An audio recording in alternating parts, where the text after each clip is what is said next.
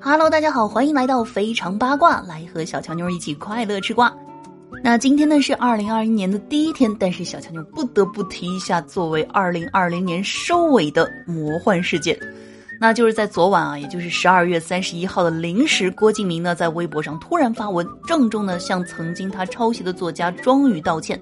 那这本该在二零零四年的道歉呢，却迟到了十五年，几乎呢让人觉得这辈子不可能的事情，哎，却意外的在二零二零年发生了。那众所周知啊，二零零四年的作家庄宇向法院提起诉讼，指控郭敬明的作品《梦里花落知多少》抄袭了庄宇的小说《圈里圈外》。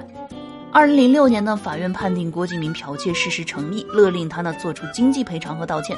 然而呢，郭敬明一直迟迟没有主动道歉，这一拖呢就是十四年的时间。然而，在最近郭敬明新电影上映后呢，郭敬明却意外转台，忽然向庄宇道歉。那在道歉之后呢，今天早上被抄袭的作家庄宇呢，马上回应，接受了这一份迟到的歉意，并且呢，在回应文里还提议成立一个反剽窃基金，问郭敬明同不同意。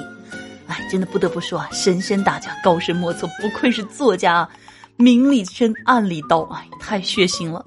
然后呢，广大吃瓜群众啊，就纷纷猜测，那接下来会不会于正也要道歉了呢？果然啊，在今天中午呢，于正就出来向琼瑶阿姨道歉了。没有想到，吃瓜群众们是被塞了满满一口又一口的瓜。那不管怎么样，郭敬明和于正的道歉呢，让抄袭风波没有不了了之，给了外界一个明确的态度。而这次联合道歉呢，也给网友更多追责的动力。那同样呢，二零二一年，小强妞也希望啊，能够有更多好的原创的作品为大家多多的呈现。好了，喜欢节目的话，记得给专辑点个订阅。喜马拉雅搜索“印第安小强妞”，关注主播，收听更多精彩内容。拜拜。